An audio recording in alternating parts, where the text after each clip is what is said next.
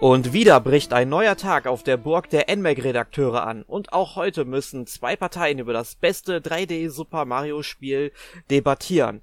Diese zwei Parteien, das sind zum einen der Armin. Hallo Armin. Hallo. Und zum anderen ist das meine Wenigkeit. Und du hast direkt noch einen Mario-Gag rangehangen. Ja, mir ist tatsächlich meine Anmoderation wieder eingefallen. ja. Ganz spontan. Ja, ich hatte mich heute für eine Takeshis Castle Anekdote ein bisschen umgemünzt auf das NMAC entschieden.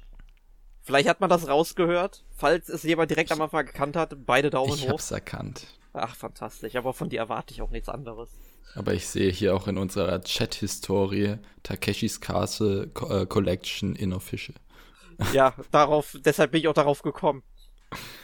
Nun gut, aber darum soll es ja heute nicht gehen. Genau, denn wie ich das jetzt vielleicht in der Einleitung schon gesagt habe, geht es heute um eine Debatte, die dritte Debatte in der NMAC Podcast Reihe und die zweite Runde, in der wir uns über das beste 3D Super Mario Spiel unterhalten. Ich weiß gar, gar nicht, wer die erste Runde damals äh, bestritten hat. Das waren, glaube ich, das Alex. Waren, der Alex war der Moderator und es war Jonas der auf der guten Seite war und Arne auf der bösen. Oha, also sprich drei Stimmen, die ihr heute nicht hört. Wir kommen vielleicht zu einem anderen Ergebnis. Ähm, das kann ich gerade auch gar nicht so sagen, weil ich glaube, ich habe den Podcast damals sogar gar nicht gehört. Den müsste ich dringend mal nachholen. Das mache ich vermutlich auch, nachdem wir hier diese ja, Aufnahme abgeschlossen haben. Also ich um, habe ihn mir letzte Woche angehört. Ah, du bist also vorbereitet. Selbstverständlich. Du hast also gecheatet deswegen kam ich tatsächlich auch auf die Idee. Ach so, und äh, ich fand die Idee aber ziemlich gut, weil ich da auch irgendwie total Bock drauf habe und ich hoffe, wir werden uns dann irgendwann auch mal über das beste Zelda-Spiel unterhalten können. Da habe ich, ja, da muss ich mich auch ein bisschen mehr vorbereiten. Okay, gut. Ähm, aber dann wollen wir auch mal direkt in unsere Debatte heute einsteigen. Zum Einstieg sollten wir vielleicht mal die Kriterien erklären, denn wir haben uns im Vorfeld dann überlegt, wie wir diese Debatte eigentlich aufziehen wollen. Da haben wir uns vier Kriterien überlegt, damit jeder sich gleich drauf vorbereiten kann und wir sag ich mal, in Anführungszeichen möglichst objektiv uns darüber austauschen können. Und diese vier Kriterien sind äh, zum einen das Gameplay, also was wir alles in diesem Spiel ähm, machen können, welche Aktionen Mario hat, welche Aufgaben uns gestellt wird. Als nächstes haben wir dann noch ähm, den Abwechslungsreichtum beziehungsweise Ideenreichtum, also wie innovativ diese Spiele waren, welche Neuerungen gab es jeweils, die das Mario-Franchise da aufgebohrt haben und ähm, wie motivieren diese Elemente langfristig? Als nächstes haben wir uns dann überlegt, äh, auf die Bossgegner einzugehen, also wo bekommen wir möglichst viele verschiedene Bossgegner, die möglichst auch kreativ gestaltet sind. Und zu guter Letzt geht es dann auch noch um die Spielwelt, also wie ist die aufgebaut? Haben wir dort verschiedene Themenwelten? Gibt es dort besondere Merkmale, die diese Welt so etwas Besondere machen? Und natürlich sind alle diese Ansichten sehr subjektiv, auf der anderen Seite natürlich wieder aber wir wollen natürlich trotzdem gucken, dass wir da eben die gleichen Voraussetzungen haben, um zu einer interessanten Debatte zu kommen. Ganz genau. Also, ich finde das Wort objektiv immer schwierig. Ja. Äh, wir versuchen es zumindest sachlich anhand von Kriterien, weil wir sonst gemerkt haben, die Alternative wäre halt die eigenen Lieblingsspiele quasi zu nehmen.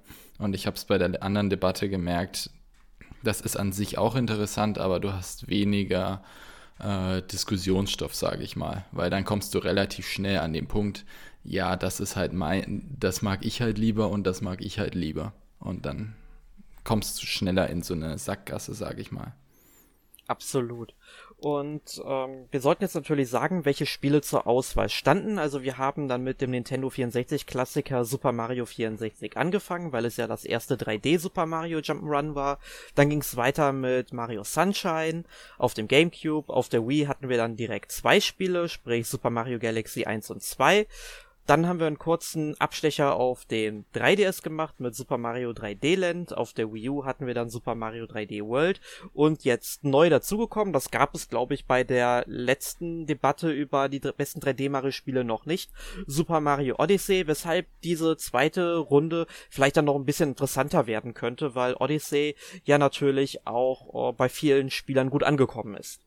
Bei der anderen Debatte war auch Super Mario 3D Land nicht mit dabei, wenn ich mich recht erinnere. Ja, dann haben wir eine etwas längere Liste und vielleicht ähm, werden wir diese beiden Spiele ja dann auch noch in unserem persönlichen Ranking sehen. Wer weiß. Ja. So. Ich denke, du hast alles dazu erklärt, was äh, im Vorfeld gesagt werden muss. Das denke ich auch. Und dann mm. können wir auch vermutlich mit unserer Diskussion bzw. Debatte anfangen.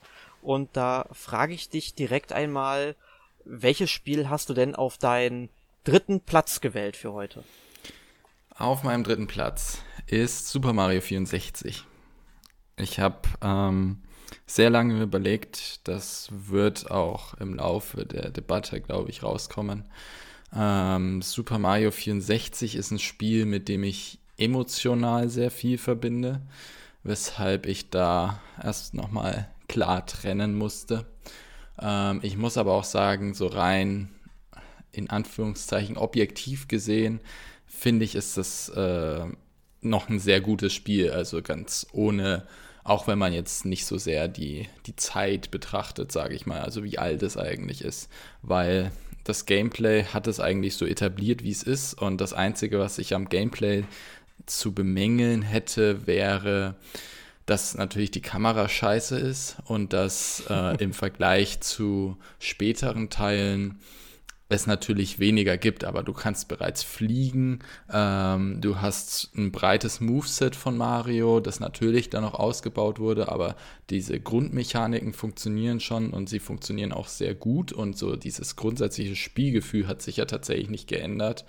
Ähm, du hast äh, was, das Abwechslung, was den Abwechslungsreichtum angeht, finde ich, steht es den meisten äh, Teilen in nichts nach, weil ähm, du hast unglaublich viele Welten. Also diese TikTok-Welt, diese, wo ähm, alles riesig ist, außer du selbst. Ähm, und du hast Rutschen, du kannst fliegen. Also im Laufe dieser 120 Sterne gibt es einfach jede Menge, was man irgendwie äh, sich anschauen kann. Und dementsprechend würde ich es da auch sehr hoch ranken, was Bosse angeht. Ich muss allgemein schon mal sagen, Bosse werde ich nicht so hoch ähm, ranken, weil ähm, ich, mir, mir fallen nur wenige ein. Also mir fällt kein Mario-Teil ein, der da besonders krass nach oben oder nach unten sticht. Also zumindest denen, die auf meiner Liste sind. Deshalb, ja, Bowser ist lame, aber sonst sind da schon einige gute Bosse, finde ich, dabei. Ähm, und die ja auch dann im Laufe der Zeit immer wieder verwendet wurden. Es ist halt relativ viel auf einer geraden Stage, aber ich finde so für die, für die Möglichkeiten wurde da mit dem Bob-Om-König und Wump und etc. schon recht viel gemacht, sage ich mal. Ähm, und Spielwelt verzahnt sich eigentlich so mit dem, was ich vorher gesagt habe. Du hast halt dieses Schloss, was natürlich ähm, ein, ja, ikonisch ist, würde ich schon fast sagen. Und ähm, die ganzen Welten, also zum einen das Springen in die, in die einzelnen Welten fand ich schon fantastisch und bleibt mir ewig in Erinnerung. Und auch so wie die ganzen Welten gestaltet sind und wie abwechslungsreich sie sind, da war das Spiel gerade zu seiner Zeit, aber auch heute noch wirklich äh, schon ein Meilenstein. Und deswegen wollte ich es, wenn ich jetzt versuche, sachlich ranzugehen, wenn persönlich wäre es nicht in meinen Top 3 gewesen, aber sachlich wäre es, äh, ja, konnte ich es eigentlich nicht anders, als es nicht mit reinzunehmen. Sehr interessant, dass du dann direkt Super Mario 64 ähm, raushaust, denn das Spiel hat es tatsächlich überhaupt nicht auf meine Liste geschafft. Ähm, Witzig. Ja, aber ich kann tatsächlich verstehen, dass viele Leute das auch heute noch ähm, sehr gut finden, das Spiel. Also nicht nur aus emotionalen Gründen, denn ich meine, ich habe auch natürlich meine Erinnerungen mit dem Spiel. Also ich erinnere mich tatsächlich noch, wie ich es damals immer im ähm, Kaufhaus gespielt habe. Also meistens auch immer nur so die ersten zwei Welten und dann vielleicht noch hier diese ähm, Toadstools ähm, Rutschbahn-Welt, die es ja dann auch noch gab, die relativ früh freigeschaltet wird. Ähm, weil dieses Spiel habe ich tatsächlich nie selbst besessen, also nicht als physisches Modul. Ich habe es zwar auf der Wii Virtual Console dann später auch nochmal komplett durchgespielt, aber wie gesagt, ich habe mein Nintendo 64, das wissen die langjährigen Hörer schon längst erst 2001 irgendwann gekauft. Ähm, sprich, wo das Gerät eigentlich schon im Sterben lag. Da kam ja als großer Titel nur noch äh, Paper Mario raus. Ähm, zumindest in Deutschland. Ähm, und ich glaube, Excitebike kam auch noch irgendwann äh, am Ende für das N64. Großartiges Spiel. Ja, definitiv. Das, das muss unbedingt erwähnt werden. Aber wir haben ja, glaube ich, auch mal einen Podcast zu Excitebike gemacht. gemacht. Ja, unbedingt anhören. Ich werde nicht müde zu erwähnen, dass Excitebike 64 ein großartiges Spiel ist. Absolut. Ähm, ja, ich muss halt sagen, in dieser Zeit, wo dieses Spiel rausgekommen ist, da habe ich halt immer noch diese ganzen 2D-Marios gespielt, also auf dem Super Nintendo, weil das habe ich tatsächlich 1997 gekauft, wo das Nintendo 64 schon draußen war. Und da hatte ich halt so Spiele wie Yoshi's Island, äh, Super Mario World, ähm, Super Mario All-Stars. Also ich hatte das im Grunde das äh, komplette Vorprogramm von den Heimkonsolentiteln dann auf meiner Konsole. Aber Mario 64 hat mich nie so ganz gepackt, auch wenn ich total nachvollziehen kann und auch äh, definitiv äh, dich bestätige, dass es halt ein Meilenstein in der Videospielgeschichte ist. Es hat halt Mario von 3D zu 2D, äh, Entschuldigung, von 2D zu 3D portiert und das auch ziemlich gut, muss man sagen. Allerdings muss ich äh, dazu sagen, dass das Gameplay oder das Spiel an sich für mich eher nur ein solider Einstieg tatsächlich in die 3D Mario Spiele ist, denn äh, natürlich, so für die Zeit gesehen war es ein grandioser Titel. Aber diese ganze Entwicklung, die dann danach folgte, fand ich dann schon wesentlich interessanter. Und deswegen habe ich auf dem dritten Platz, und das wird Leute, die mich auch kennen, sehr schockieren, äh, Super Mario Sunshine gewählt tatsächlich, obwohl das mein persönliches Lieblings-Mario-Spiel ist. Aber ich finde einfach bei Super Mario Sunshine hast du einmal dieses äh, klassische äh, Gameplay von Super Mario 64, sprich du hattest ja immer noch bestimmte Levelabschnitte, die du erst einmal ähm, ganz normal so durchspielen musstest, halt nur mit den Fähigkeiten von Mario. Denn neu in diesem Spiel war, war der Dreck weg und lass mich nicht lügen, 0817 oder so. 0815, oder? Ja, aber ich glaube, die hatten sich irgendwie ähm, die, die, hatten da irgendwas verändert an den Zahlen, aber ich kann mich natürlich auch irren. Ähm, jedenfalls, man hatte dann eben so eine Wasserpumpe auf dem Rücken, man konnte damit Wasser einladen, man konnte dann so riesige Raketensprünge quasi in die Luft machen, um auf sehr hohe Plattformen zu kommen. Man konnte damit Gegner attackieren, äh, Dreck auf der ganzen Insel ähm, loswerden, also was heißt Dreck? Es war ja eher so, so eine Schlammflüssigkeit.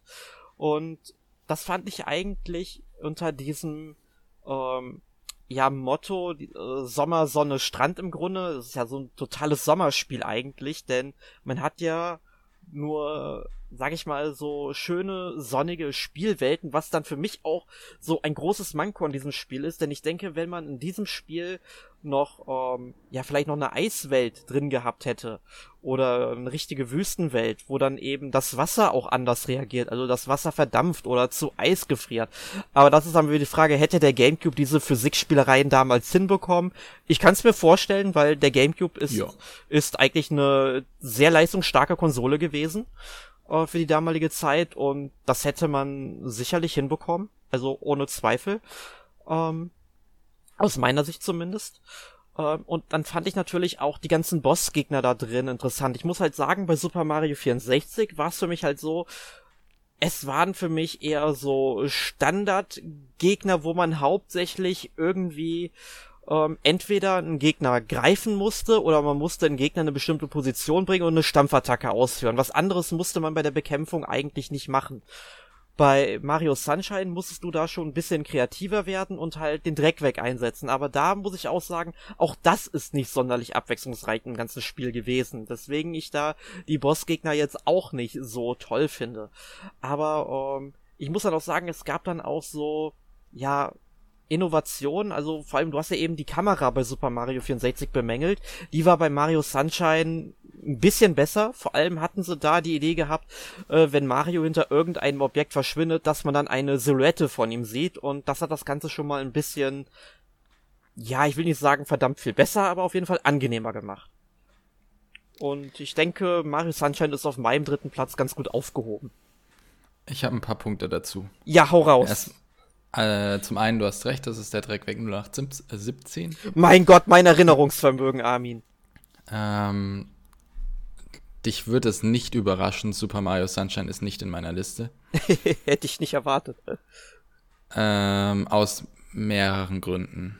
Äh, zum einen, also den Punkt mit den Bossgegnern, den gebe ich dir, die sind ein bisschen besser.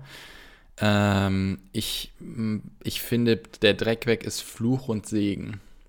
Zum einen ähm, gibt er einem die Möglichkeit, irgendwie weiter zu fliegen und äh, oder zu springen und dann auch ja quasi neue Möglichkeiten fürs Leveldesign.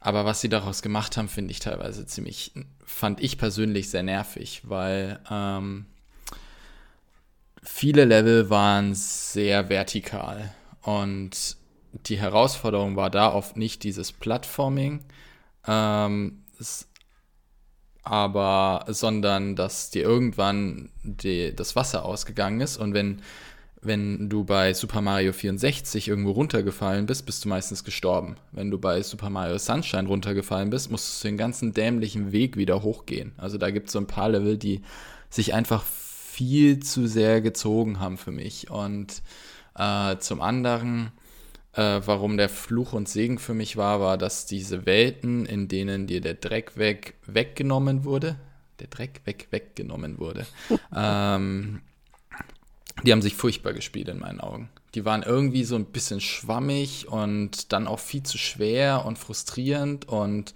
das hat für mich alles, also die haben es mir dann auch so ein bisschen versaut und es war nicht so dieses Plattforming, das ich mir wirklich vorgestellt hätte, muss ich sagen. Also diese schnellen Herausforderungen, die so ein Jump'n'Run ein bisschen für mich ausmachen, die, die, die waren da für mich nicht so ganz ersichtlich. Die Sache mit der Spielwelt ist halt, ja, das, das ist halt so eine Sache, wo man jetzt wieder in recht subjektives Territorium mhm. kommt, sage ich mal, weil Super Mario Sunshine so rein von der mein Lieblingswort Immersion her ist es, kann man nicht viel sagen. Das gibt so ein richtiges äh, Tropical Feeling, sage ich mal. Ähm, du hast da richtige Urlaubsstimmung. Mir persönlich war es halt viel zu abwechslungsarm. Also ich habe mich irgendwann daran satt gesehen und dann mag ich so ein Super Mario 64 deutlich lieber, dass dir in jeder Welt quasi irgendwas eigenes bietet ähm, weil dieser Grundton war schon immer der gleiche oder es gab nur wenige Ausnahmen bei Super Mario Sunshine, die nicht dieses äh, Urlaubsfeeling hatten. Dann ähm, und das End Late Game macht es bei mir halt kaputt. Also ich kann Super Mario Sunshine mit diesen, äh, was waren das, blauen Münzen, glaube ich? Ja, lilane Münzen waren es, glaube ich. Lilane Münzen genau. Äh, ich kann es nicht durchspielen, weil das ist alles, man merkt dem Spiel da halt die fehlende Entwicklungszeit an und an manchen Ecken und Enden und ich, ja, ich, mir persönlich nimmt das den Spaß, weil es dann halt oft zu frustrierenden Momenten kommt. Ich verstehe, dass es seinen eigenen Charakter hat und dass es irgendwie eigene Experimente macht und das auch sehr gut. Aber ähm, mir ist es dann nicht rund genug und da, dass ich äh, frustriert bin am Ende, weil mir dann auch nicht angezeigt wird, wo ich welche Münzen finde und was ich da schon habe. Das ist mir alles viel zu anstrengend und viel zu nervig und deswegen kann dieses Spiel bei mir nicht in meiner Top 3 sein. Ja, okay, sind definitiv berechtigte Kritikpunkte, die du da aufzählst, kann ich auch vollkommen nachvollziehen. Also besonders, dass äh, man den Dreck weg natürlich ständig mit Wasser nachladen muss. Also da hätte man vielleicht ein größeres ähm, Fassungsvermögen, also ein größeres Volumen für das Gerät geben sollen, um das Ganze etwas abzuschwächen. Ähm, ja, das mit dem Runterfallen in der Welt, das fand ich jetzt nicht unbedingt so schlimm, weil ich meine, wenn du bei Mario 64 gestorben bist, musstest du halt meistens das ganze Level neu laden. Ähm, da wurde selten was gespeichert, meine ich, was du dann nicht mehr machen musstest. Ich glaube, wenn man zum Beispiel, ähm, nehmen wir mal das Pyramidenlevel, ich glaube, wenn man es in die Pyramide geschafft hat und dann wieder und dort stirbt und wieder äh, dann in der Pyramide auf äh, und dann wieder ins Level reingeht, taucht man wieder in der Pyramide auf zum Beispiel, meine ich, ne? Ja. Ähm, und äh, das klar, aber sonst finde ich das eigentlich gar nicht verkehrt, weil dann musst du halt einfach nur diesen kleinen Weg da zurücklaufen, der ja im Endeffekt noch kürzer ist, als wieder von vorne zu beginnen. Mm, kommt aufs Level an. Also die Le Level waren schon teilweise deutlich größer und höher in Sunshine und dementsprechend. Ja, gut. Also die Architektur macht es da halt aus. Also ähm, ah, ich, ich müsste die konkreten Namen raussuchen, aber es gibt schon einige Level, bei denen ähm, die dich dazu halt zwingen, dass du da dann wirklich wieder einige Minuten brauchst, bis du wieder an den Punkt kommst. Und klar, wenn du die alle Leben verlierst bei ähm, Super Mario 64 oder einem anderen Mario, musst du von vorne anfangen. Aber das finde ich angenehmer, als mal runterzufallen, dann zu sehen, wie ich da wieder ins Wasser fliege und mich dann wieder auf den Weg nach oben zu machen. Ja. Und ähm, halt diese traditionellen Spielabschnitte, wie ich sie jetzt mal nenne, wo man halt den Dreck weg nicht hat, äh, stimme ich dir auch zu, die waren wirklich schwierig, besonders halt, ähm, je länger das Spiel geht, desto schwieriger wurden die dann tatsächlich auch. Und da habe ich mir teilweise auch die Zähne ausgebissen, aber für mich haben, hat das irgendwie so seinen eigenen Charme gehabt, weil ich eigentlich in dieser Zeit zumindest sehr gerne sehr schwierige Spiele gespielt habe, um halt eine Herausforderung zu haben, ein bisschen länger was davon zu haben. Aus heutiger Sicht finde ich es dann ähm, dann schon doch etwas ähm, äh, schwieriger ähm, zu äh, gut zu heißen, weil ich habe heute einfach nicht mehr die Zeit, die ich damals als Schüler hatte. Und da möchte ich dann doch schon schneller Erfolge haben und ein schnelleres Spielvergnügen, wie du es auch schon gesagt hast, so einen besseren Spielfluss. Ähm, kann ich dann durchaus verstehen.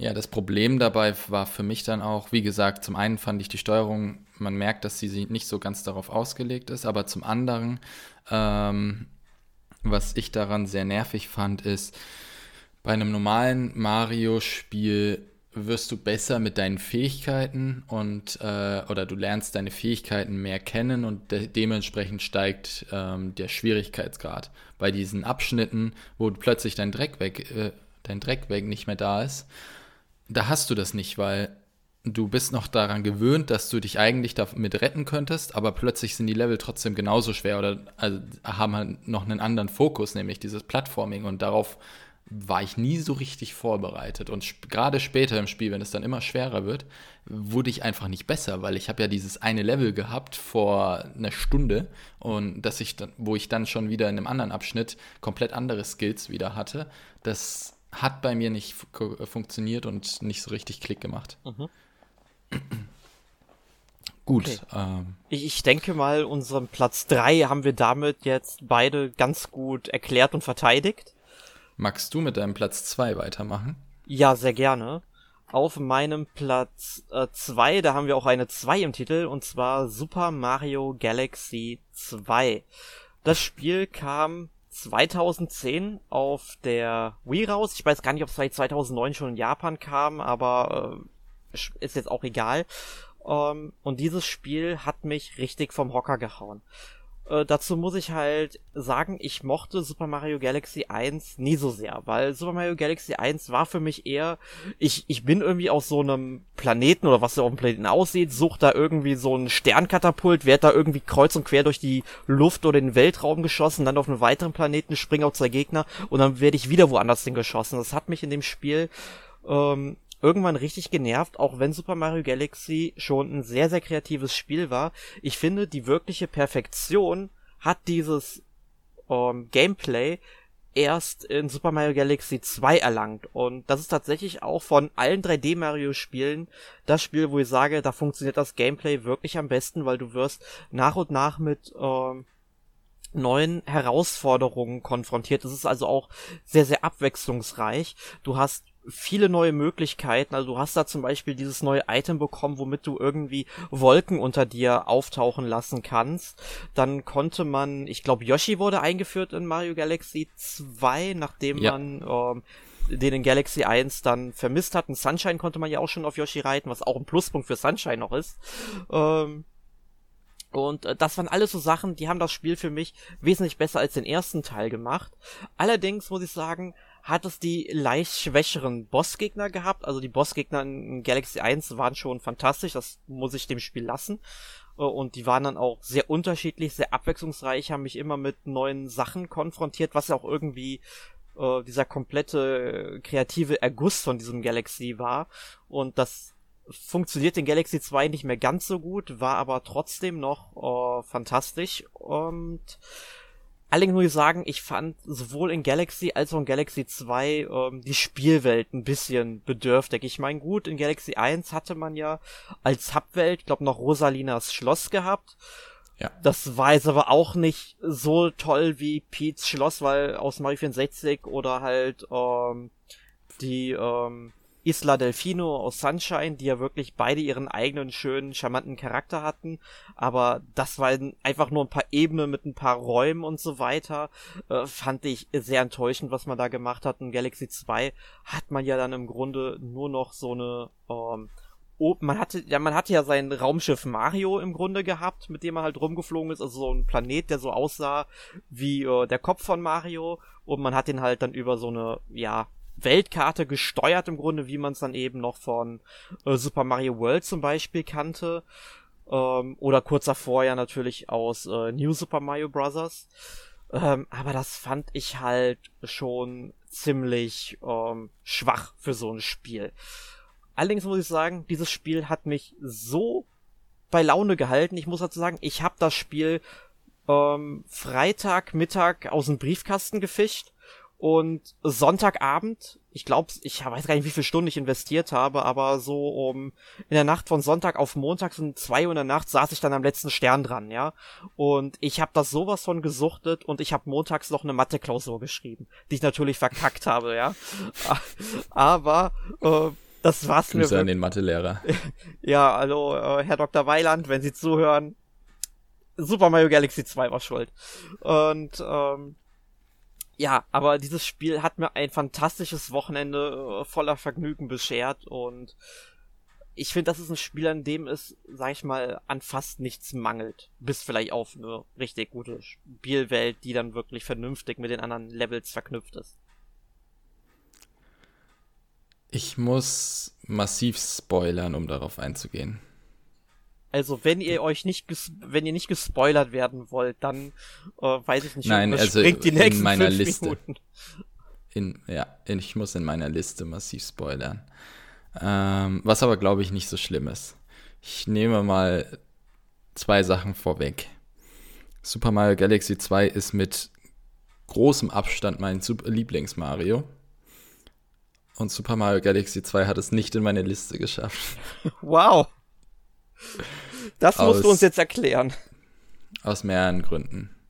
Äh, wie du schon gesagt hast, die Bossgegner sind teilweise recycelt aus dem äh, vorherigen Teil und dann auch, es gibt so ein paar, die ganz cool sind, wie zum Beispiel ähm, ein Bowser Junior, wo du ähm, äh, die Wolken hattest äh, diese Wolkenfähigkeit und der wird dann quasi immer größer und du musst äh, immer weiter mit den Wolken hochgehen und bist irgendwann mega hoch und musst dann quasi immer auf seinen Kopf springen.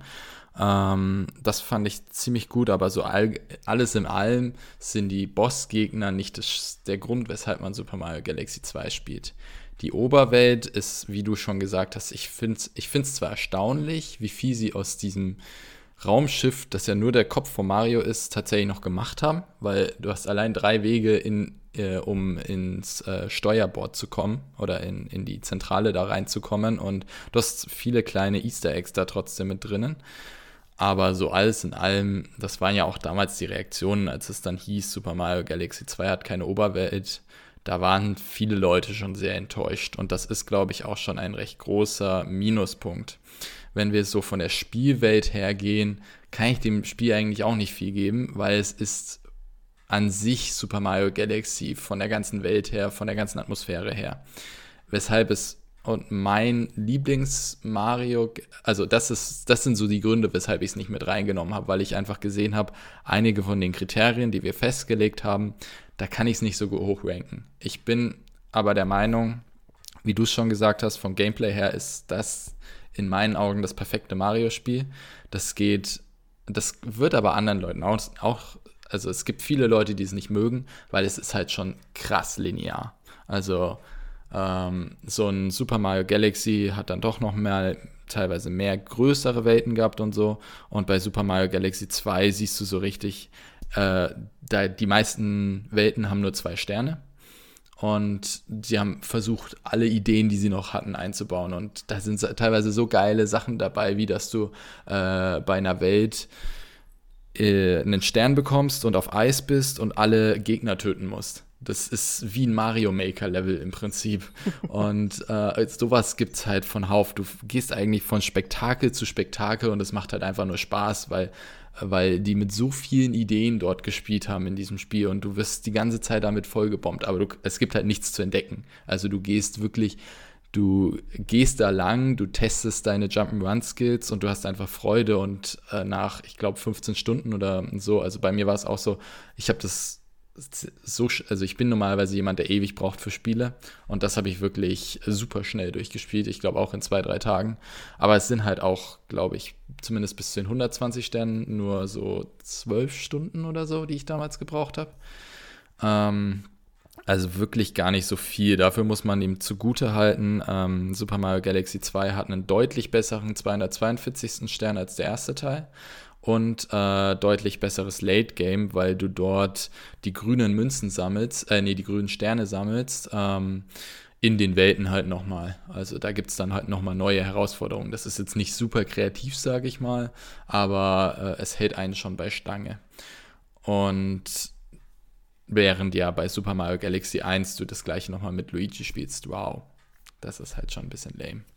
Ähm, dementsprechend dementsprechend kommt auch diese große Diskrepanz zwischen diesem, ich habe versucht, äh, objektiv ranzugehen oder sachlich ranzugehen und ich habe versucht äh, und äh, meine eigene persönliche Meinung. Also ich, ich mag lineare Spiele, ich bin kein großer Freund von Open World Games und ich will von vorne bis hinten äh, die ganze Zeit mit Spektakel irgendwie begeistert werden und dementsprechend finde ich Super Mario Galaxy 2 einfach mega gut. Aber es ist halt auch nur das. Und äh, es ist das in Perfektion, aber die anderen Spiele sind so von der ganzen Spielerfahrung her, also die, die da noch kommen und auch Super Mario 64 sind für mich von dieser Spielerfahrung her, wenn ich das jetzt so als Fortschritt sehe, sage ich mal, und anhand äh, gerade was ähm, Bossgegner und Spielwelt angeht und auch Abwechslung sind die für mich weiter vorne. Ja, und jetzt ist natürlich die ganz große Frage, was ist denn bei dir auf Platz 2 gelandet? Ach ja, stimmt, da war ja was. bei mir ist auf Platz 2 Super Mario Odyssey. Ähm, ich muss dazu sagen, ich bin kein großer Freund von Super Mario Odyssey. Ich fand's gut. Ähm, mich haben ein paar Sachen dabei gestört mir war es zu leicht zum einen. Also so die ersten, bis man zum Bowser kommt, äh, fand ich, war es ja schon, hatte ich schon deutlich leichter gefühlt in Erinnerung als jetzt zum Beispiel in Super Mario Galaxy 2, das einfach eine sehr, sehr gute äh, die ganze Zeit ähm, eine sehr gute Lernkurve hat und dann aber auch eine sehr gute Schwierigkeitsgrad, der sich äh, die ganze Zeit fortpflanzt. Aber weshalb es dann trotzdem sehr hoch bei mir in der Liste ist, ist, ähm, die Welten sind unfassbar gut gestaltet. Du hast gerade mit diesem Feature, dass du äh, in die Körper der Gegner schlüpfen kannst, etwas, womit sie unglaublich viel Potenzial hatten und das in meinen Augen auch nahezu vollkommen ausgeschöpft haben. Du hast,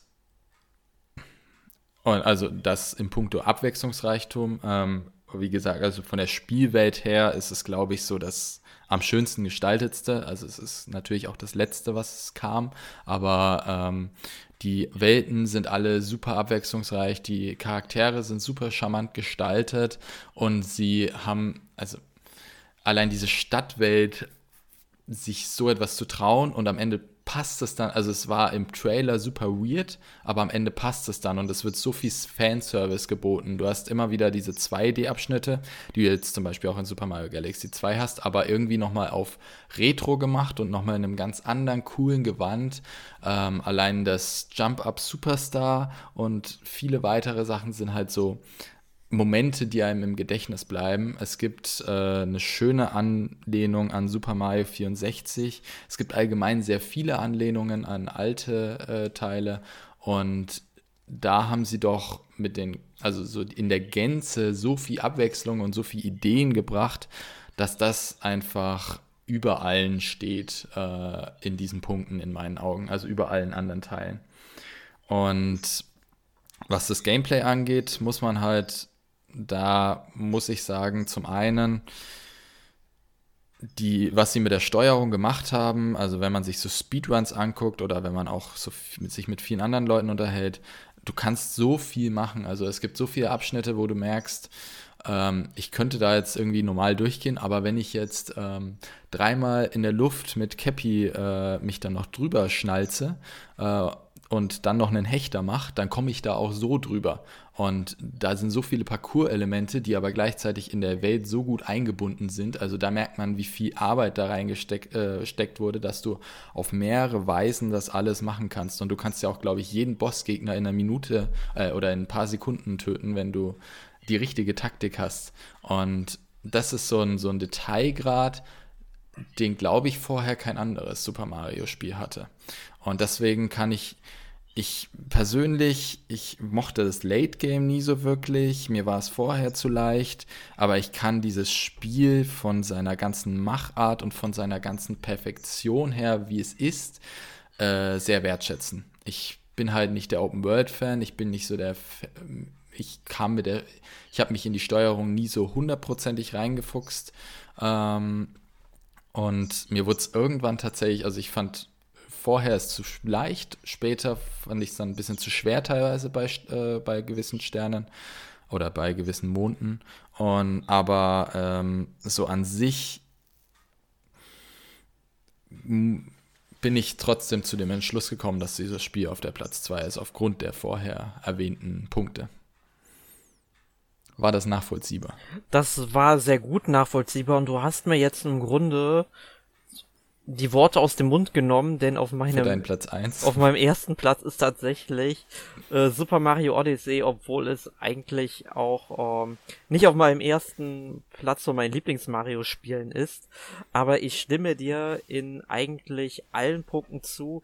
Das Gameplay ist wirklich faszinierend, weil du kannst so viele ähm, Charaktere einfach übernehmen, die, deren Rollen quasi schlüpfen äh, da irgendwelchen Unfug mit an, äh, anstellen.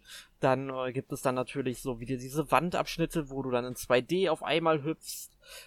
Und diese ganzen Spielwelten, also die, ganze Spielwelt finde ich halt super verknüpft. Du bist halt in einem Raumschiff drin und du landest dann auch wirklich direkt auf dem Planeten, ohne das jetzt irgendwie wie in Mario Galaxy 2 einfach nur so anzusteuern.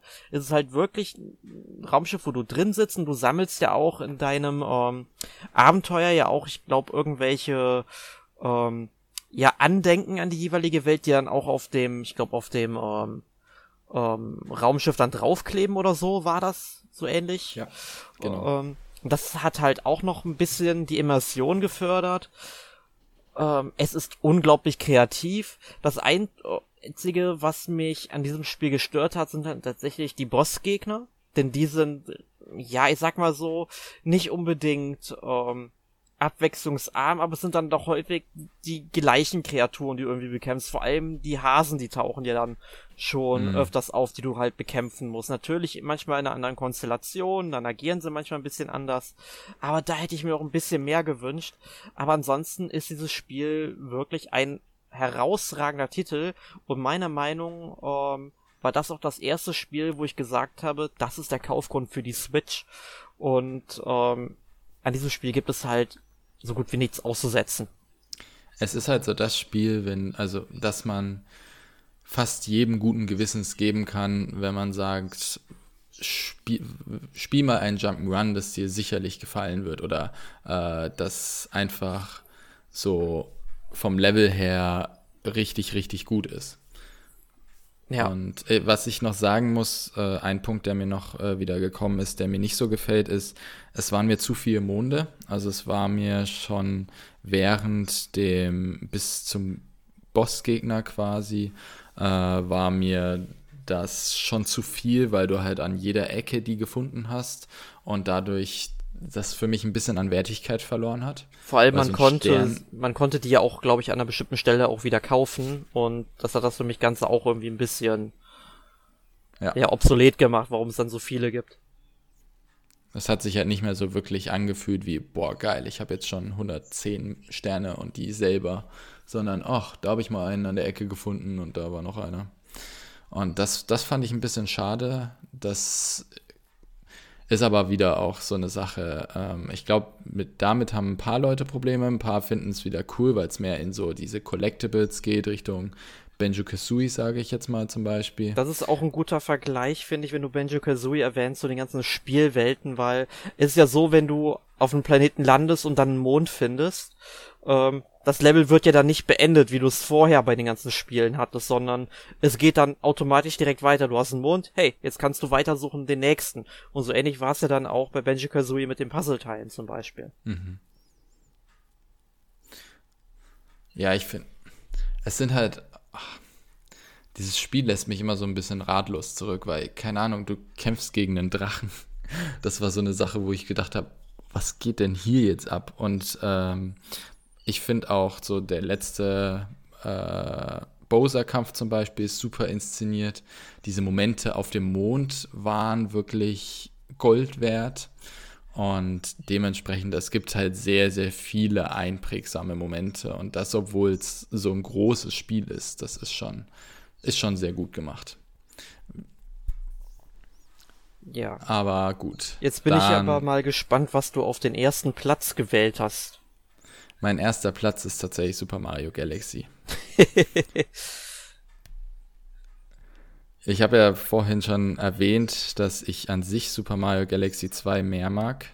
Ähm, ich finde aber, dass Super Mario Galaxy diese Formel schon sehr, sehr, sehr, sehr gut etabliert hat.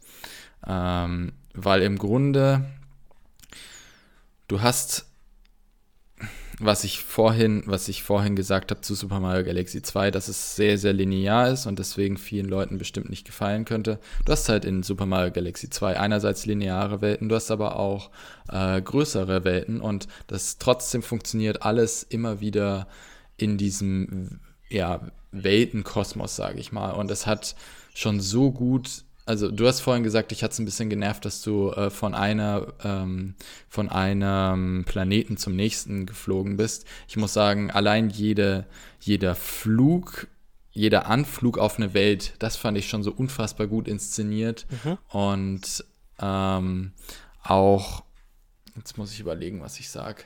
Also jeder Anflug von, äh, auf die Welten fand ich schon so super, super gut inszeniert, aber beispielsweise auch wenn du einen Hechtsprung gemacht hast und teilweise auch an kleinen, an kleinen Welten einmal drumherum geflogen bist, das, das war für mich so faszinierend.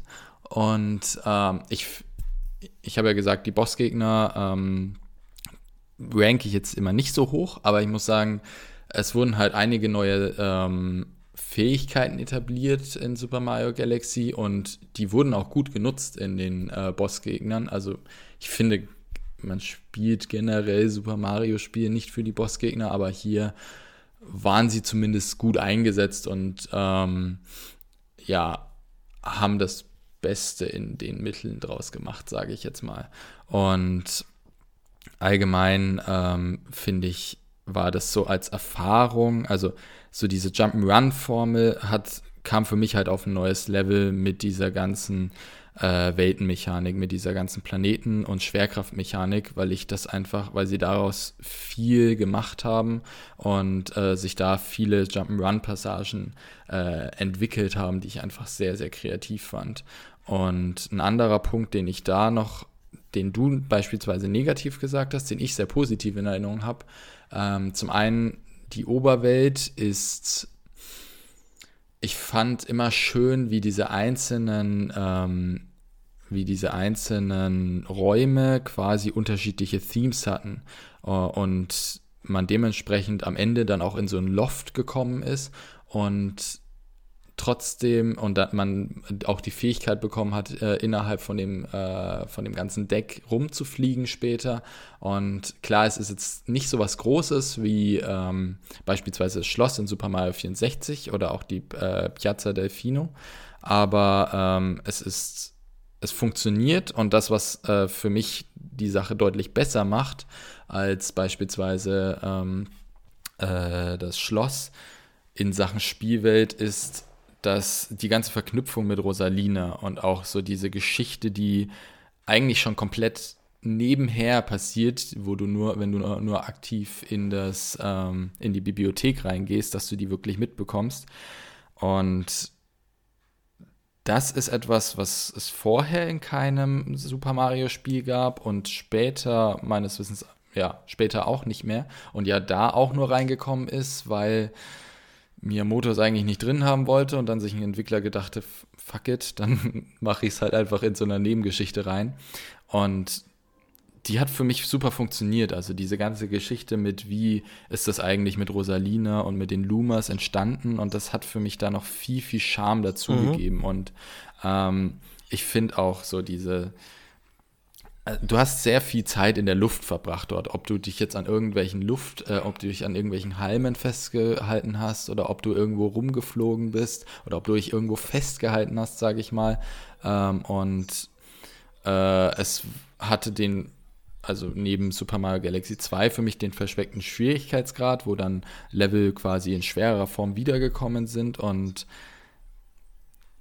es, es hat sehr viele Formeln etabliert, die die Super Mario Galaxy 2 dann vom reinen Gameplay her noch besser gemacht mhm. hat, aber so von den großen Welten her fand ich, würde ich Super Mario Galaxy trotzdem noch den Benefit of the Doubt geben. Und es hat halt diese ganze Spielwelt etabliert, deswegen im Vergleich muss ich sagen, das eine hat es halt nur genommen, äh, wenn ich jetzt versuche da sachlich ranzugehen und das andere bei Super Mario Galaxy hatte ich diesen richtigen Wow-Moment oder viele Wow-Momente, bei, bei, die ich gerade schon besprochen habe. Und deswegen ist das für, bei mir so weit oben, weil das für mich so eine Gameplay-Erfahrung ist oder auch Spielwelt-Erfahrung, äh, die ich nur ganz selten habe. Und ähm, ja, das sind so meine Gründe, warum das bei mir am Ende dann trotzdem auf der Eins gelandet ist. Ja, ich, ich glaube, da kann ich dir auch nicht viel widersprechen, denn alles, was du sagst, ergibt Sinn ist nachvollziehbar und äh, kann ich auch verstehen, auch wenn für mich halt Super Mario Galaxy 2 noch das leicht bessere Spiel ist, abgesehen von den ähm, Bossgegnern, die dann beim ersten Teil noch was kräftiger waren. Ähm, aber es ist definitiv ein gut verdienter erster Platz auf deiner Liste. Also das muss ich dir zugestehen. Das hast du sehr schön ähm, begründet. Dankeschön. Es ist halt am Ende des Tages, selbst wenn wir Kriterien aufstellen, immer so eine Sache, wie gewichtest du die Kriterien? Ja. Und man könnte Super Mario Galaxy 2, äh, Super Mario Galaxy vorwerfen, dass dadurch, dass die Welten da ein bisschen größer sind, äh, teilweise auch nicht es Sterne gibt, wo nicht so viel passiert. Du hast wieder diese 100 Münzen sammeln Dinger, die sich ziehen. Die hast du zum Beispiel im Zweier nicht. Ähm, aber dafür hast du mehr zu erkunden. Und das, ja, dementsprechend ich denke, wir hatten da ganz gute Ansätze, um quasi das zu begründen, aber am Ende des Tages bleiben, also diese Spiele sind alle, also bei Super Mario Sunshine, wenn das jetzt an der 1 gewesen wäre, muss ich ehrlich sagen, das, das lässt sich schwieriger so argumentieren anhand der, ähm, anhand der ähm, Punkte. Aber so im Allgemeinen sind diese Mario-Spiele auf so einem hohen Niveau, dass du die Kriterien immer schwer gegeneinander aufwiegen kannst. Genau. Und deshalb haben wir uns auch noch entschieden, dass sich jeder auch noch einen Ehrenplatz ähm, überlegen darf. Und da würde ich jetzt vielleicht auch gar nicht so lange drüber diskutieren, einfach nur kurz erwähnen, was hast du denn auf deinen Ehrenplatz gewählt und ja, okay. warum? Also bei mir ist es, glaube ich, relativ klar. Wenn du raten würdest, was wäre mein Ehrenplatz?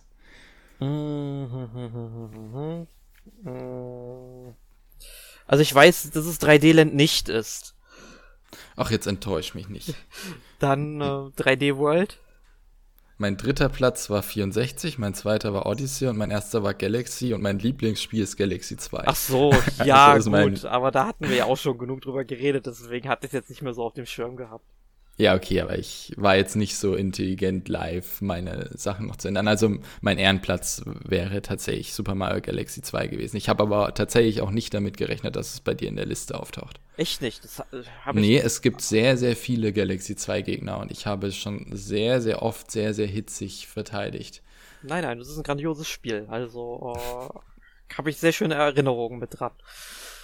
Ähm, ja, jedenfalls da, also deswegen kann ich es auch sehr, sehr kurz machen. Bei mir war es einfach Galaxy 2. Ja, und bei mir ist es ähm, relativ überraschend. Also ich, als ich mein Ranking aufgestellt habe, ist es bei mir auf dem vorletzten Platz gelandet, obwohl ich eigentlich ziemlich gute Erinnerungen ähm, dran habe, und zwar Super Mario 3D Land auf dem 3DS. Ich bin ah. ja sowieso der Meinung, dass der 3DS der bisher beste Handheld ist, den Nintendo jemals veröffentlicht hat, mit sehr vielen schönen Spielen. Und äh, Super Mario 3D Land ist definitiv eines davon, meiner Meinung nach ein Must-Have auf dieser Konsole. Das Spiel äh, mag vom Gameplay her zwar, ja, ich sag mal, recht rudimentär sein und der Abwechslungsreichtum ist zwar durchaus vorhanden, wenn auch nicht ganz so krass wie bei den anderen Spielen. Und die Bossgegner sind vielleicht jetzt auch nicht unbedingt die besten, weil ich glaube, es, man hat immer im Wechsel, ich glaube, einmal Bowser und dann irgendwie einen von seinen Lakaien bekämpft. Ich glaube, da gab es nicht so viel Abwechslung. Ähm, ja. Aber ähm, die ähm, Level-Architektur, also wie die sich diese Spielwelt zusammensetzt. Man hat ja, glaube ich, auch wieder eine Oberwelt gehabt, über die man die Level angewählt hat, was halt ähm, ja dann schon für so ein 3D-Spiel etwas schade ist, aber gut, ist jetzt ja nicht so schlimm, ist jetzt nur ein Teil davon. Aber ich finde, die einzelnen Levels, da sitzt jeder einzelne Block auf dem anderen genau da, wo er ist. Also dieses Spiel ist architektonisch einfach als Jump'n'Run so grandios gelungen und ich ha es hat einfach nur Spaß gemacht, von einem Level zum nächsten zu rasen, das abzuschließen und hab da wirklich sehr, sehr schöne Erinnerungen dran.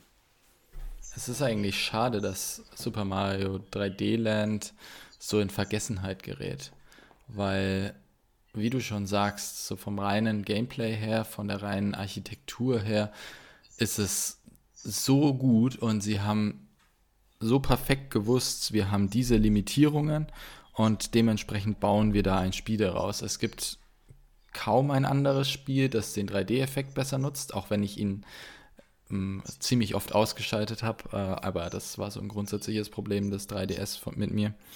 Aber ähm, so an sich, was sie da versucht haben, ist ihnen halt vollends gelungen. Sie sind halt, wie du schon sagst, nicht die letzte Meile gegangen. Also es ist irgendwie trotzdem kein vollständiges 3D-Mario, sage ich jetzt mal, unter anderem eben, weil die Oberwelt dann doch komplett fehlt und weil eben diese Bosse sehr an Super Mario ähm, äh, an Super Mario Bros. eher erinnert.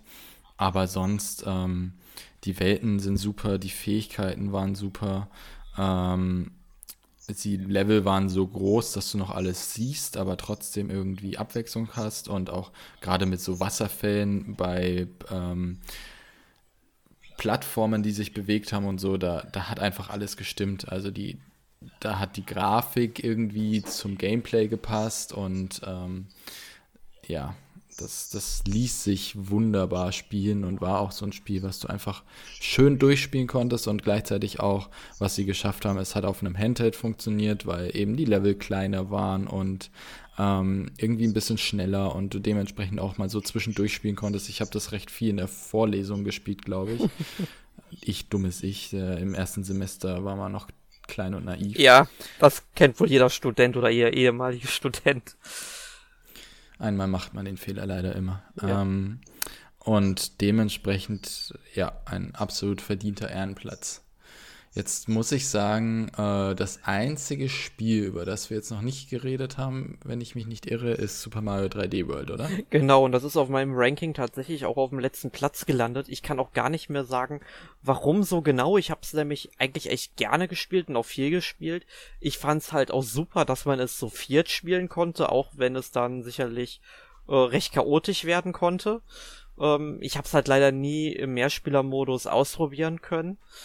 Ähm, aber das ist halt so ein Spiel, ähm, wo ich halt auch so, wie du schon sagtest, wie bei 3D Land, die sind irgendwie nicht die letzte Meile gegangen, ja. Also man hätte da vielleicht noch ein bisschen mehr rausholen können. Ähm, ja. Also zum Beispiel Online-Modus wäre da super gewesen, aber das ist halt so ein Problem von Nintendo, da brauchen wir uns heute nicht drüber zu unterhalten. Das hat Nintendo auch ähm, so sechs Jahre nachdem das Spiel rausgekommen ist, noch nicht im Griff. Ja, Super Mario 3D World ist so ein Spiel, bei dem ich nie so ganz verstanden habe, warum es viele Leute so mögen. Weil für mich hat das nie so richtig funktioniert. Es, die Welten sehen sehr generisch aus, weil alles immer so gerade Plattformen sind und dann auch so, so eine halb isometrisch, äh, isometrisch ist die Ansicht, oder? Halb so halb von oben die Ansicht. Ja, so eine leicht versetzt, ja, so, oh, so eine schräge Vogelperspektive im Grunde. Ne? Also isometrisch genau. wäre dann wirklich wie bei Super Mario RPG, das ist so von der Seite komplett sieht. Das ah, haben wir so, so schräg sieht. Das sieht haben wir hier überhaupt nicht. Also so die, ja, so dieser stimmt. diagonale Einblick. Vielleicht ist das verständlicher. Wenn ihr es zu Hause nicht versteht, schaut euch irgendwie einen Screenshot von Super Mario RPG Legend of the Seven Stars an, dann wisst ihr, was wir mit Isometrie meinen und dann versteht ihr unsere Debatte, ja. glaube ich, ganz gut.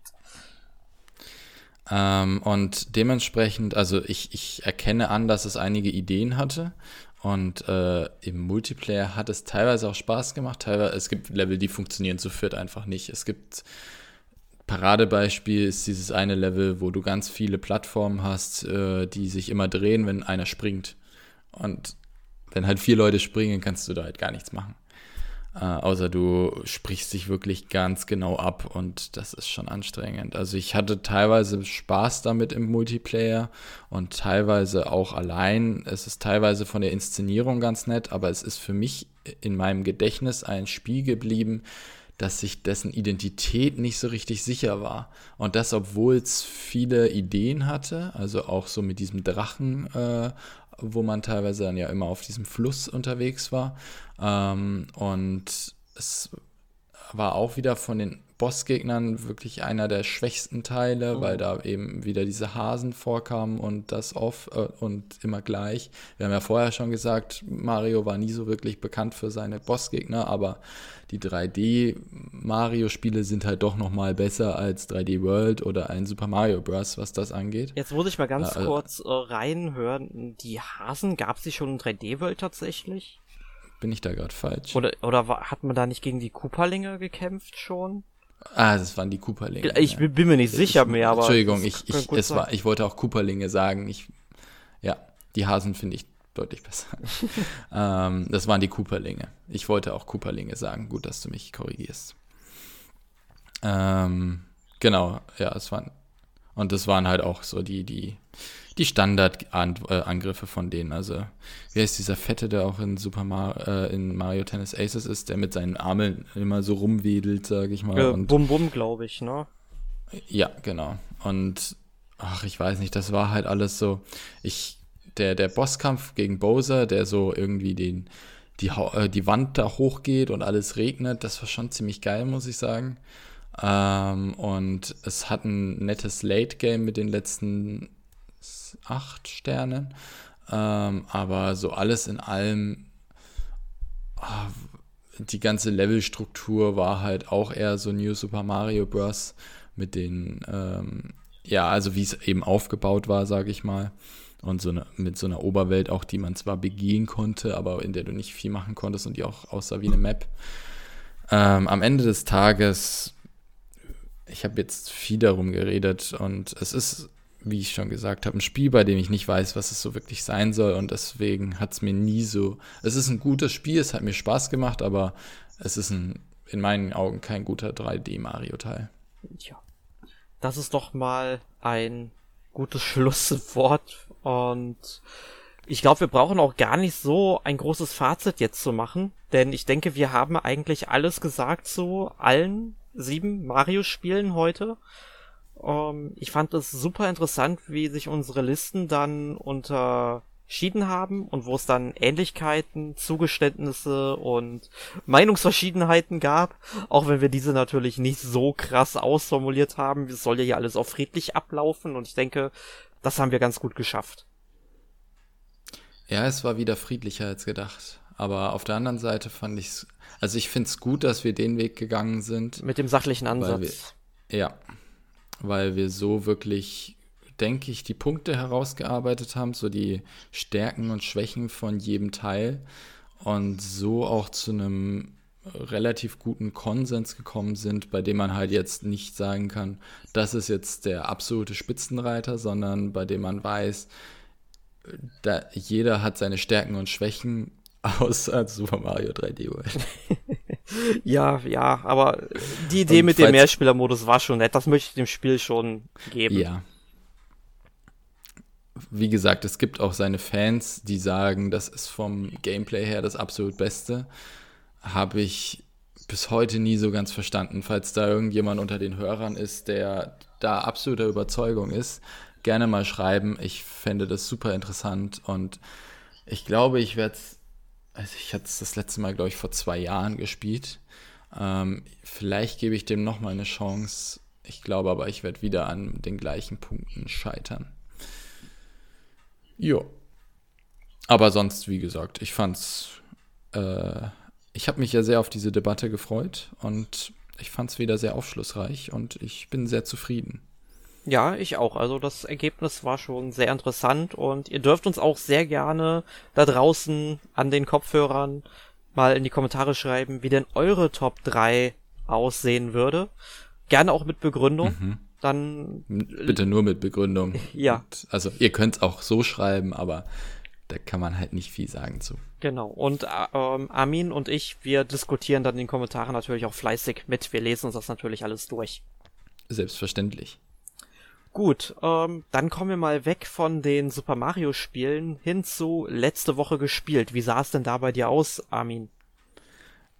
Ich habe tatsächlich gar nichts gespielt. Ich habe ja schon im Vorfeld gesagt, das wird bei mir kurz. Ich habe zurzeit aufgrund privater Sachen, die ich viel organisieren muss, ähm, gar keine Zeit, äh, um irgendwas zu spielen. Das finde ich sehr schade. Ich habe die letzten Wochen immer noch viel Mario Tennis Aces gespielt.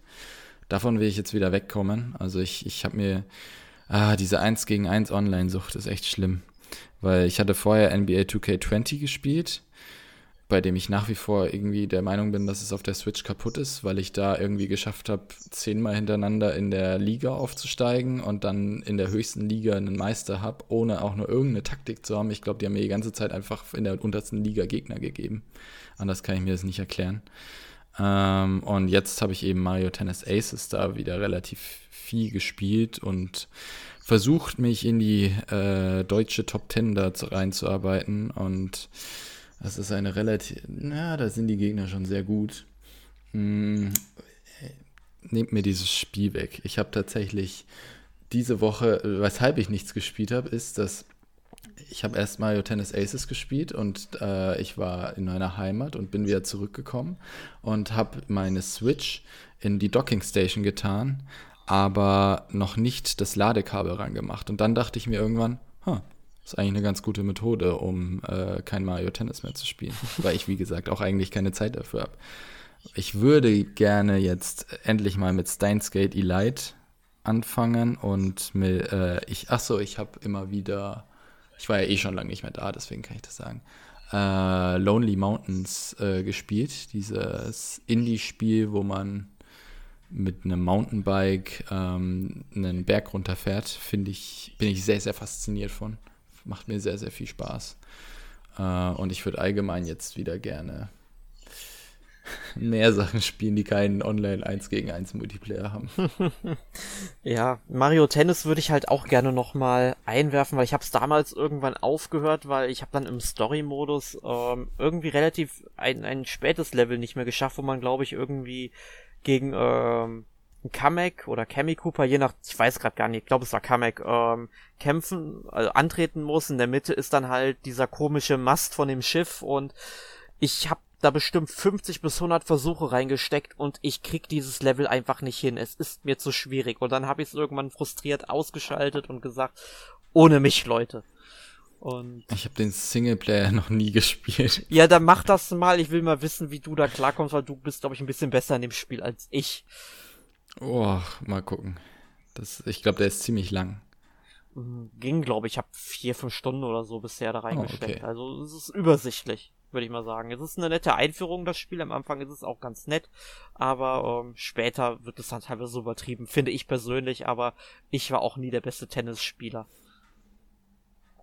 Was ich halt ziemlich geil an dem Spiel finde, also mich haben erst diese ähm, Sachen mit den Superschlägen und so ein bisschen genervt, vor allem weil du ja ein Spiel verlierst, wenn du zwei Schläger verlierst. Also wer es nicht kennt, man hat so, man kann so, äh, wenn man einen Schlag auflädt, dann lädt sich so eine Leiste auf und wenn die voll ist, kann man so einen Superschlag machen, den du im richtigen Moment parieren musst. Und wenn du es eben nicht schaffst, dann bricht dein Schläger und wenn zwei gebrochen sind, hast du das Spiel automatisch verloren. Und äh, das hat unfassbar viel Tiefe im Kompetitiven, weil du kannst tatsächlich, dann äh, gibt es noch Sachen, wo du ausweichen kannst, beziehungsweise wo du hinhechten kannst. Und wenn du das wieder im richtigen Moment machst, was sau schwierig ist, ähm, dann kannst du auch diese Superschläge parieren. Und wenn das, es gibt so Leute online, die sind da unfassbar gut drinnen. Und das ist einerseits frustrierend, aber andererseits auch, ich kannte das vorher nicht so, dass ein, ein Mario Sportspiel so viele Facetten und so viel Tiefe hat, weil auch so die Charaktere sind teilweise so unterschiedlich. Ähm, du hast zum Beispiel einen Paracooper, der immer voll aufgeladene Lobs hat, während ein Cooper voll aufgeladene Stops hat und ähm, manche haben wieder andere Fähigkeiten und das es ist äh, faszinierend, weil sehr komplex und ähm, ja, ich habe mir schon viel zu viele Threads dazu durchgelesen und bin auch auf einem Discord-Server über Mario Tennis Aces, wo nur Leute, äh, wo Leute nur darüber äh, reden und Turniere veranstalten. Ich, ja, ich, ich sollte vielleicht nicht mehr davon reden, weil sonst halten mich die Hörer für komplett bekloppt. ja, ich, ich versuche gerade mal eine gute Überleitung hinzubekommen, dann zu einem Spiel, was ich diese Woche Sorry, gespielt ja. habe. Und da fällt mir ein, zerbrechbare Gegenstände finde ich sowohl in Zelda als auch in Mario Tennis als auch in Animal Crossing bescheuert. Aber in Animal Crossing ähm, akzeptiere ich es mittlerweile. Ähm, und das ist ein Spiel, also ähm, Animal Crossing New Horizons auf der Switch natürlich, was auch sonst. Ähm, da habe ich jetzt, glaube ich, so langsam die 140, 150 Stunden geknackt, seitdem das Spiel draußen ist. Es ist unfassbar, wie mich dieses Spiel immer noch jeden Tag täglich einlädt, ist ungefähr 45 bis 75 Minuten zu spielen, je nachdem wie viel zu tun ist. Jetzt kam ja auch noch ähm, das Update auf Version 1.3 müsste es sein raus. Ähm, oder 1.4, ich bin mir gerade gar nicht so sicher. Ähm, wo man dann jetzt eben auch wieder tauchen kann nach Meerestieren, wodurch man halt jetzt noch mehr Anreiz hat, diese ganzen sammelbaren Viecher, also Meerestiere in dem Falle, ähm, dann auch nur zu sammeln, dem Museum zu spenden und äh, ich sag's mal so, es motiviert immer noch. Das ist so traurig irgendwie, weil ich hätte diese Zeit lieber in ein anderes Spiel gesteckt, was ich in den letzten drei Monaten äh, spiele, und zwar äh, Persona 5 äh, Royal auf der PlayStation 4. Oh. Denn da habe ich jetzt auch so, ja, ich bin dabei, jetzt die 130 Stunden bald zu knacken. Ähm, und habe es jetzt so, ich glaube, so langsam bin ich bei dem Punkt angelangt, wo das richtige Persona 5 endet. Das habe ich ja leider nie durchgespielt bekommen. Ähm, aber da ist ja jetzt doch noch deutlich mehr Content dazugekommen, der jetzt noch auf mich wartet und ich schätze mal, dass da jetzt auch noch mal so 50 Spielstunden auf mich lauern und ähm, ich muss sagen, so gut ich Persona 5 finde, so langsam ist mir das Spiel etwas zu lang. Also ich, ich fände besser, wenn es noch ein bisschen kürzer wäre tatsächlich, weil manchmal denke ich mir irgendwie, ja, die Story ist richtig cool, auch die Dialoge sind super geschrieben, aber ein bisschen geraff, in geraffter Form wäre das vielleicht nicht schlecht gewesen. Du als jemand, der Persona mag, wie fandest du dann Fire Emblem? Three Houses. Beschissen. Nein, also, also äh, Three Houses ist sicherlich kein schlechtes Spiel. Ich finde einfach nur diese äh, ganzen Persona-Elemente sind gut in Persona aufgehoben, aber nicht in Fire Emblem. Ich möchte in Fire Emblem wirklich nur so eine Schlacht nach der anderen haben oder meinetwegen auch noch wie in Fire Emblem Echoes mal so ein Dungeon durchforsten, wo ich dann im Endeffekt auch direkt die Schlachten habe. Aber äh, ich finde dieses ganze ähm, Schulsystem ist so unnötiger Ballast in diesem Spiel. Ich komme damit einfach nicht zurecht, aber ähm, ich muss dazu sagen, Three Houses ist auch das Fire Emblem, was ich am wenigsten mochte von allen, das ich gespielt habe. Und ich hab's nach, ich glaube, zehn Stunden oder so allerhöchstens abgebrochen. Es war für mich rausgeschmissenes Geld irgendwo, tatsächlich. Ich, ich will ja nicht sagen, dass es ein schlechtes Spiel ist, aber es ist kein Spiel für mich. Ja, ich. Es, also, ich habe ja vorhin äh, Steins Gate genannt. Das ist Steins Gate und äh, Fire Emblem Three Houses sind die beiden Spiele, die bei mir jetzt ganz oben auf dem Stapel stehen. Und ich habe ein bisschen Angst vor Fire Emblem, muss ich ehrlich sagen. Weil, wie du schon gesagt hast, ich habe Angst, dass ich es ähnlich empfinden werde. Also ich, für mich ist ja Fire Emblem Awakening eins der Top 3 Spiele überhaupt in meiner persönlichen Liste. Ähm, und es ist genau wie du sagst. Also für mich macht Fire Emblem die Dialoge und die Kämpfe aus. Und ich habe die Hoffnung, dass äh, dieses ganze Dialogthema und äh, Leute kennenlernen vielleicht noch besser funktioniert, wenn diese ganze Schulmechanik damit drin ist. Ich habe aber die Befürchtung, dass ich als jemand, der heutzutage auch irgendwie nicht mehr bereit ist, so viel Zeit und äh, in ein Spiel zu stecken, ähm, das auch als unnötigen Belast empfindet, weil es eben nicht das Kernelement ist, weshalb man ein Fire Emblem spielt. Wobei ich ja schon oft gehört habe, dass es sehr, sehr gut gemacht sein soll, so an sich, diese ganzen Elemente. Mal gucken. Ja, ja, das ist aber auch wieder so ein Kritikpunkt, deswegen mochte ich Fire Emblem Fates auch nicht so, weil du hast wieder diese Dreiteilung von der Story und das ist auch so was, wenn du wirklich dieses, diesen kompletten Überblick haben willst, musst du es halt theoretisch dreimal durchspielen, weil du einfach keinen ja. gesamten Einblick bekommst und deswegen habe ich bei Fire Emblem Fates, da habe ich zuerst äh, Vermächtnis gespielt, das fand ich okay, dann habe ich Herrschaft angefangen und auch so nach 10, 20 Stunden abgebrochen, weil ich ja dann doch schon merke, okay, ich erlebe die Story aus einem anderen Blickwinkel, aber äh, die Details, die ich bekomme, sind jetzt noch nicht sind nicht so stark, dass ich sagen würde, okay, das rechtfertigt eine eigene Kampagne und da finde ich einfach, ihr könnt ja meinetwegen verschiedene Kampagnen machen, aber dann erzählt es bitte so, dass ich als Spieler alle nötigen Informationen äh, bekomme und die wenigen Sachen, die ich in der anderen Kampagne erlebe, nicht zum Verständnis wichtig sind. Ja, das wäre ja. vollkommen okay, aber äh, ich habe auch schon gemerkt, ich stehe mit dieser Meinung ziemlich alleine da. Viele finden das super, wenn ein Spiel so aufgebläht wird und sie es dann dreimal eben durchspielen können. Ist natürlich auch eine Argumentation, man kann mehr Zeit mit dem Spiel verbringen, aber wie man das ja auch schon bei Persona 5 jetzt merkt, so sehr ich dieses Spiel mag, äh, zu lang ist auch nicht gut. Ja, also geht mir genauso bei Fates auch. Also ich habe eine Kampagne gespielt und ich kann mich nicht dazu motivieren. Also ich glaube, wenn du es am Ende siehst und die verschiedenen Perspektiven siehst und dann auch den dritten Teil dann auch spielst, das ist bestimmt schon geil. Also ähm, das will ich gar nicht abstreiten. Aber das schreckt mich auch so extrem ab bei Three Houses, weil 120 Stunden musst du, glaube ich, schon, oder 100 Stunden musst du schon investieren.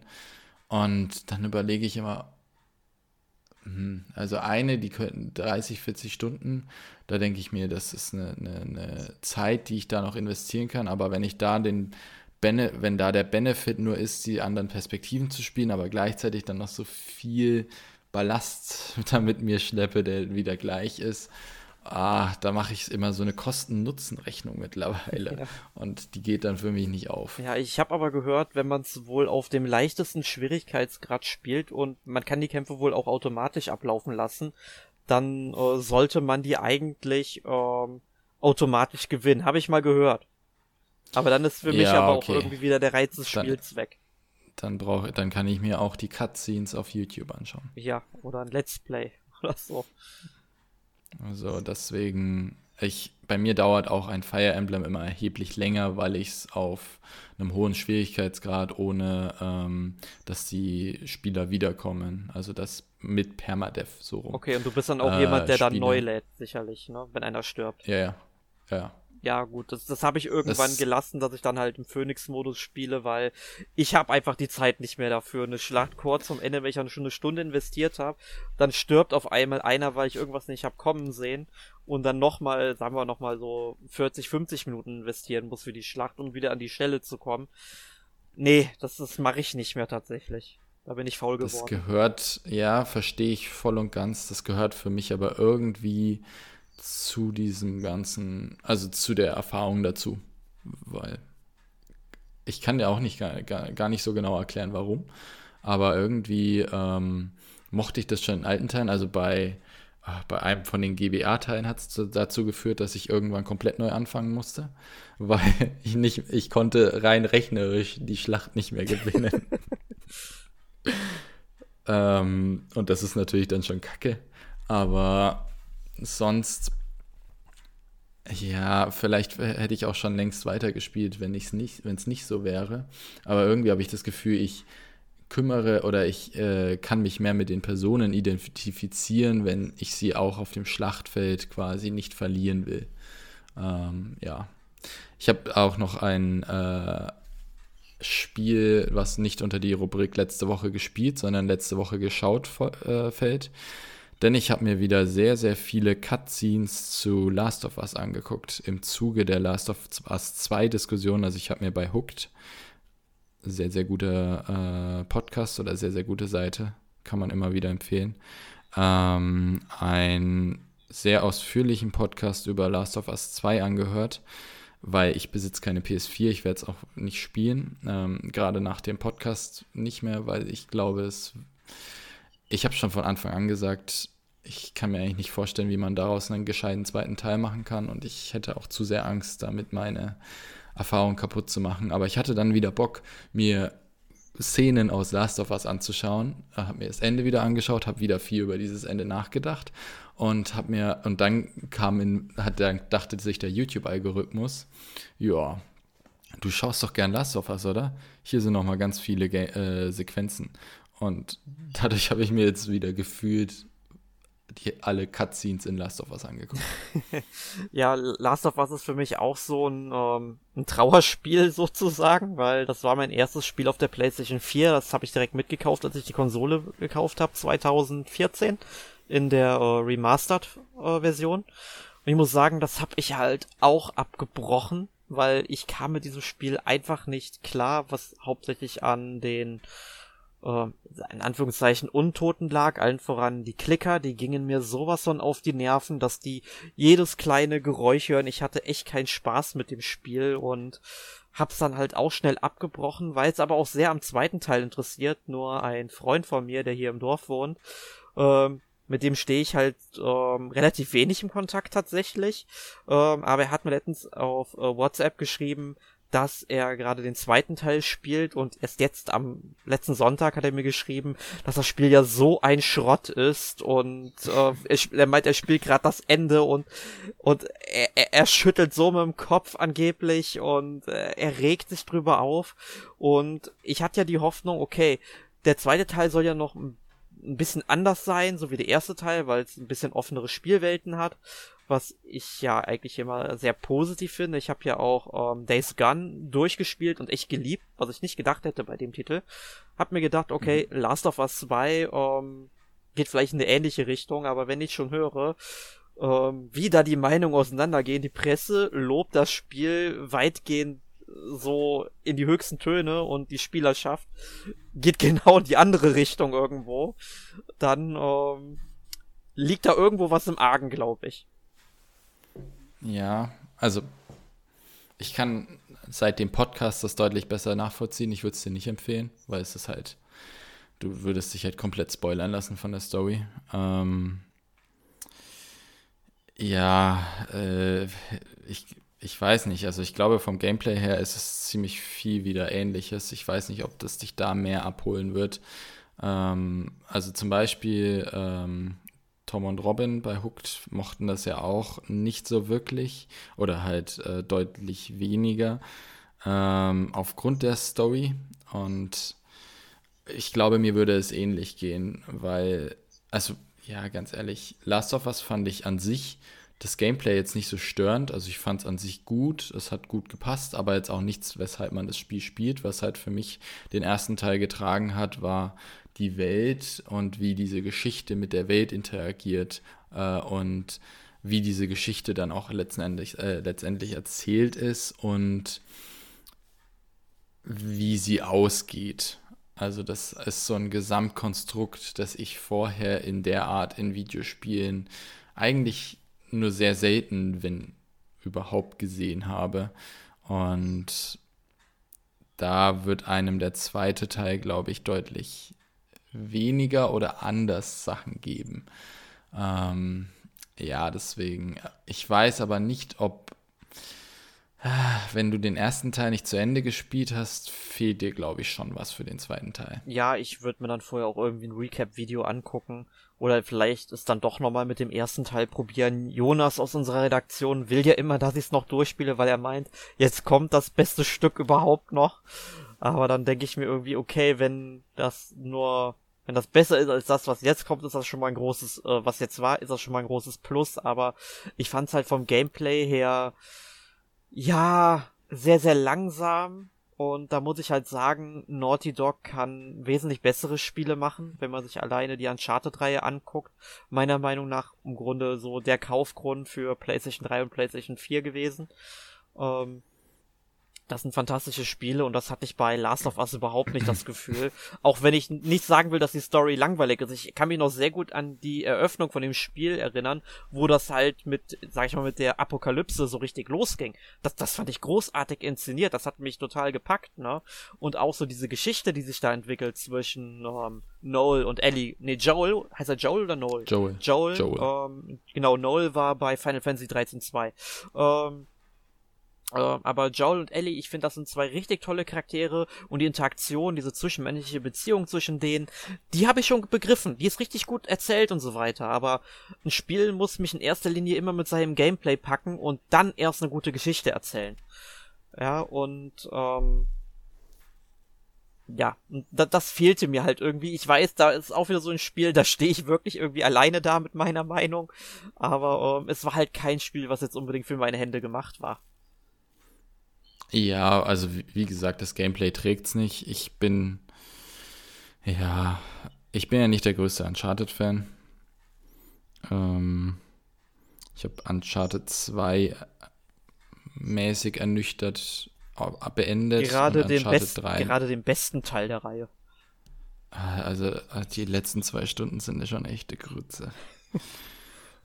aber ja, wir, wir, wir schweifen ab. Aber ja, ich, ah, ich bin halt auch unfassbar ermüdet von diesem tausende Leute niedermetzeln. Also das machst du später auch noch mehr in, in uh, Uncharted und äh, in, in uh, Last of Us. Es wird auch später gameplay-technisch noch besser als am Anfang. Ähm, so viel sei gesagt. Und dann, also das Ganze, dann nerven dich die Klicker auch nicht mehr so sehr. Also ich glaube, dahingehend wird es dich schon mehr abholen. Ähm, aber alles in allem, also ich fand's cool, weil so von der Erfahrung her, du, du wirst irgendwie mal weggedrückt und du du bist zwar am Ende irgendwie trotzdem die Übermacht, die mega viele Leute umbringt, das passt nicht so ganz ins Spiel rein, aber ähm, du fühlst dich ein bisschen schwächer als jetzt in zum Beispiel in einem Uncharted und das steht dem Spiel, finde ich, sehr, sehr gut. Aber gleichzeitig später, wie gesagt, kriegst du auch so Waffen, die die Klicker deutlich weniger übermächtig machen und mit denen dann auch das ganze Gameplay ein bisschen besser flutscht. Also dahingehend solltest du später schon mehr abgeholt werden. Und wie gesagt, in meinen Augen spielt man es dann auch wegen der Story und wegen der Erfahrung. Und das Gameplay ist halt dabei. Gut. Ja, und ja, an, ach, Uncharted, da, da sprechen wir mal bei Gelegenheit drüber. Das, ja, irgend, irgendwann gründen wir das PMAC, dann machen wir auch den PMAC Podcast und dann wird die Nummer 1 Uncharted bestimmt sein. Ja, das, das können wir gern machen. Den Vierer habe ich ja nie gespielt. Hm, aber ich, ich glaube, ich habe nichts verpasst. Mm. Schwierig zu sagen. Ich, ich fand den vierten Teil okay. Er war nicht überragend. Ich fand sowieso, der erste war sehr gut, der zweite war grandios, der dritte war gut, der vierte war auch gut, hatte interessante Open-World-Abschnitte gehabt, die mir sehr gefallen haben. Da wünsche ich mir ein bisschen mehr von. Aber das sehen wir vielleicht irgendwann mal bei einem Uncharted 5. Also einem richtigen Uncharted 5, wo die 5 im Titel ist. Es gibt ja noch äh, Lost Legacy und äh, Golden Abyss was ja so zwei ja, äh, Zusätze sind. Aber ich, ich denke, wir haben jetzt unseren Off-Topic-Bereich heute ziemlich weit aufgebläht. Wir, wir sollten. Und das, obwohl ich vorher gesagt habe, wahrscheinlich wird er super kurz. Ja, wir sollten unbedingt mal sagen, um was es in der nächsten Woche geht. Und äh, ja, das. Ja, äh, dann sag das mal. Ja, äh, da gibt es mal wieder die ominöse Überraschungskassette. Also wir wissen es tatsächlich noch nicht, äh, was wir in der nächsten Woche im Podcast besprechen. Deswegen lasst euch überraschen, wenn ihr vielleicht irgendwelche Vorschläge habt zu Themen, die euch interessieren, über die wir mal reden sollen. Dann könnt ihr das natürlich auch sehr gerne in die Kommentare auf unserer Homepage oder auch auf unserer Facebook-Seite schreiben. Ähm, falls dieses Video auch auf YouTube hochgeladen, also dieses Video, dieser Podcast auch noch auf YouTube hochgeladen wird, seid ihr natürlich herzlich auch da eingeladen, ähm, euren Senf abzugeben, wie euch der Podcast gefallen hat und da lese ich ja jeden Kommentar. Ja, und das kriegen wir definitiv mit. Und in diesem Sinne bedanke ich mich erst einmal bei dir, Armin, dass wir heute diese Debatte über, was haben wir nochmal diskutiert? Genau, über die Super Mario Spiele ähm, äh, ja, dass wir die mal durchführen konnten. Das war sehr unterhaltsam. Oh, ja. Und dann auch vielen Dank an euch Hörer da draußen, dass ihr uns jetzt ja ungefähr 75 Minuten zugehört habt. Äh, vielen Dank dafür. Wir hoffen natürlich, dass ähm, ihr bis hierhin durchgehalten habt und würden uns natürlich freuen, wenn ihr auch nächste Woche wieder einschaltet. Wenn der nächste Ansturm auf die Borg der NMAC-Redakteure losgeht. Die Freude war ganz auf meiner Seite. Ähm, wie schon gesagt, ich hoffe, ich bin mal wieder öfter bei dem Podcast an Start, an, an Start, am Start. Und ja, auch vielen Dank an alle, die zugehört haben. Ich äh, will bei der Gelegenheit auch noch meine Mutter grüßen. In diesem Sinne, macht's gut. Ciao, ciao. Adios.